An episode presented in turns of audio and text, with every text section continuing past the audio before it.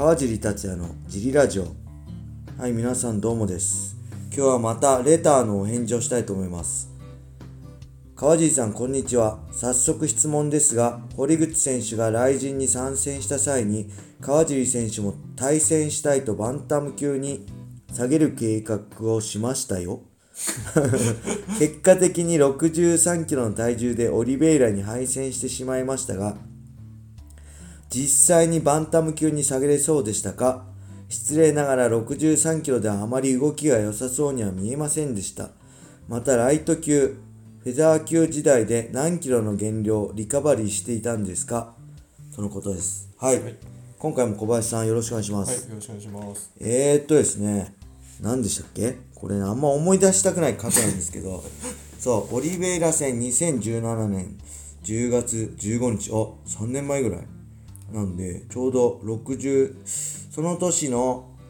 年末にバンタム級、ライジンバンタム級グランプリがあるってことだったんで、あのー、で、堀口くんが参戦するっていうんで、堀口くんに挑戦したいと思って、はい、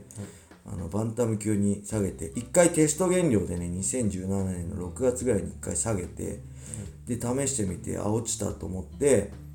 で、榊原さんに、バンタム級で戦いたいって言って、で実際その10月の福岡大会来神の福岡大会で、まあ、その1個手前61キロにって63キロでオリベイラと契約体重で戦って、結局負けてしまったんですよね、で実際にバンタム級に下げれそうでした。下げることはできたんですけどあのねこれもう本音言って無理でしたね。あの下げることはできます。それ食べなきゃいいんだよそうただねやっぱりベストコンディションでリングに上がるベストパフォーマンスを出すって部分ではね。もう正直無理でした。もうねフラフラでしたね。全然体に力入んないし病人みたいでしたずっと。ただテスト減量してテスト減量した時はガッと落としてえー、61まで落としてその落とした次の日にスパーリングやったんですよ。で意外とあまあいけるかなと思ったんですけどその後ねえー、8ん？あそれは7月終わりか。6月ね7月終わりにテスト減量してで8月に入って体重戻さなかったんですよ。落とすまたあの落とすのが落とすのが大変なの怖くて。で68キロをキープしてたんです。通常体重を68キロキープしてたらもうそれでもう68キープするのでもうなんだろうどんどんなんか病弱になっちゃって 全然動けないっていうか、だから多分、70、61だから73キロぐらいから12キロ減量とかの方がまで良かったのかもしれないですけど、その12キロの減量幅が怖すぎたのときつすぎたので、もうそんな思いするの嫌だから、ずっと68キロキープしちゃおう。そうすれば7キロ減量だ。むしろ63キロ契約だったら5キロ落とせばいいだけだから、そっちの方がいいやと思って、ほとんどね体重戻さないでねずっとキープしたらだんだん本当になんだろう自分のこの活力まで 奪われちゃってもうこれやばい9月の中頃にこれやばいなみたいな。今更体重戻せないし減量大変になるだけで失敗するだけなんでやばいなと思ってたんですけどやっぱりね試合当日あのー、もう力入んなかったですね全然。スピードも出ないし扇久保とねよく当時練習したんですよ。パレスタ松松戸で稽古行かしてもらって階級近かったんで。そしたらやっぱあの後後になってね「川地さんあの時やばかったですよね」って言われました。病気みたいでしたねっていうぐらいね。あのー、そんなコンディション良くなかったですね。川地さんナチュラル体重は何キロなんですか？ナチュラル体重はね当時は、はい、ナチュラル体重本当のナチュラル何も気にせず別に暴飲暴食とかしないで普通にしてると80キロぐらいですかね。80キロぐらいなんで。ただあの時はまあ68じゃないですか。けどフェザー級時代はあんまりこれも減量きついんで、7 5 6キロキープしたんですよ、それでもきつかったんですけどもともとだからもう本当はその前2017年の4月にアンソニー・バーチャクってやった時にもフェザー級やめようきつい。あまりにも減量きつくてコンディション悪いから、あのライト級に戻そうと思ってたんですよ、そしたらその矢先にバンタム級グランプリが開催されるっていうからちょっと待ってよ。ライト級戻す前に1回だけチャレンジしてみたいと思って、1回だけ自分でバンタム級の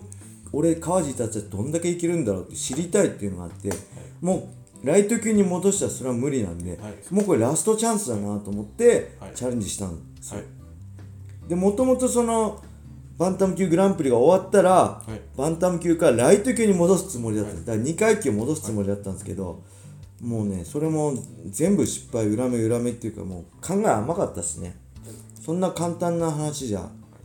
ありませんでした。もうねなんだろう。軽くなれば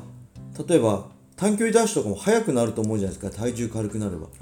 逆なんですよ。坂ダッシュとかねタイムずっと測ってやってたんですけどフェザー級の時よりね全然遅いししかも追い込めないんです。心拍上がんないんですよ。はい。でジャンプ力とかも体重軽くなれば上がると思ったんですけどジャンプ力も今まで飛べてた高さがフェザー級の時とか体重回し7 5 6キロの時飛べてた高さが68キロだとね全然飛べないんです。もうハイパワーがねなくなっちゃってるんです。ローパワーみたいなはいこうまそう出力がめっちゃ下がっちゃってあこれやばいなと思って自分でもそんな風になると思ってなかったんですけど多分それは68キロだから8月頭から2ヶ月ぐらいキープしてたせいだと思うんですけどそれで全部出力もなくなっちゃってもうけど焦ってももう試合は近づいてくるから今更やっぱ無理でしたとは言わないから言えないんで、とりあえず減量クリアして食べて体重リカバリーすればなんとかなるだろうと思ったんですけど、まあ、試合当日も全然動けなかったですね。はい、で何でしたっけ？リカバリーですよね。ライト級時代、フェザー級時代、ライト級時代は、まあ、大体80キロから、えー70キロでしたね。でフェザー級時代もほっとくと80キロになっちゃうんですけど、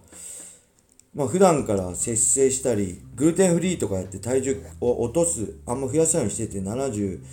6キロにしてた、あ、70、そう、5、6キロにしてたんですけど、大体77キロにはなってたんで、まあ、11、2キロ、77とか8とかになっちゃうと、そっから11、2キロ落としてた感じですかね。まあ、USC66 キロだった、66.2キロとかだったんで、そのぐらいで。一番きつかったのはね、2015年の年末に、12月に USC ラスベガスで試合したんですよ。はい。12月の8日かな、はい。ジェイソン・ナイトと、はい。でその後に雷神のオープニング開幕戦が12月31日とかにあってその解説してて、で試合終わったばっかだからもう過食症気味になってたんでフェザー級時代って。暴飲暴食しちゃって、もう体重が83キロぐらいまで増えちゃったんですよまあ試合終わってまだ、まあ年末12月31日だから、まあ、3週間ぐらいはい。経っててちょうど暴飲暴食してた止まんない時期で83キロぐらいあったんですけど、はい。雷神の解説をしてて興奮しちゃって雷神見終わった後に USC とダナ・ホワイトのアカウント宛てに俺も試合試合したい試合させてくれみたいなのつぶやいちゃったんですよ直接。そしたらなんとショートノーティスであの2016年2月20何日のデニス・バミューデスの相手がいなくて試合できるかって言われて自分でも試合したいと言ったって手前あやっぱいいですって言えないんで 受けたんですけどもうその子83キロあったんですよ。83キロから66キロだから何キロですか？17キロぐらい減量してしかも間も1ヶ月と半1ヶ月半ぐらいしかなくてもう1ヶ月半なかったですね。試合決まったのは1ヶ月ちょいぐらいだったんでそれで17キロぐらい落としてでもうやっぱりねきつかったですね。で試合前日とかエディ・アルバイスに会ったんですけどあのーエディ・アルバイスに「お前何キロ落としてんだ?」って言ったから「いや俺今回こういう理由で17キロぐらい落としたんだよ」って言ったらもう絶句してましたね。俺も減量きついけどお前半端ないなみたいな、はい、そんな感じで。でリカバリーはしようと思えばいくらでも10キロぐらい戻っちゃうんですけど大体7キロぐらいに抑えてました。ライト級ぐらい。でもうあのーフェザー級も。だライト級の時は70でクリアして試合当日77フフェザー級の時は66キロでクリアして、まあ、73ぐらいですかね。はい。はい。こんな感じです。はい。答えになったでしょうか？はい。はい。では、レターありがとうございます。皆さん、どしどしね、レターお待ちしてるんで、スタンド FM をダウンロードして、僕をフォローして、レターください。よろしくお願いしまお願いす。しますはい。それでは今日はこんな感じで終わりにしたいと思います。皆様、良い一日を。まったねー。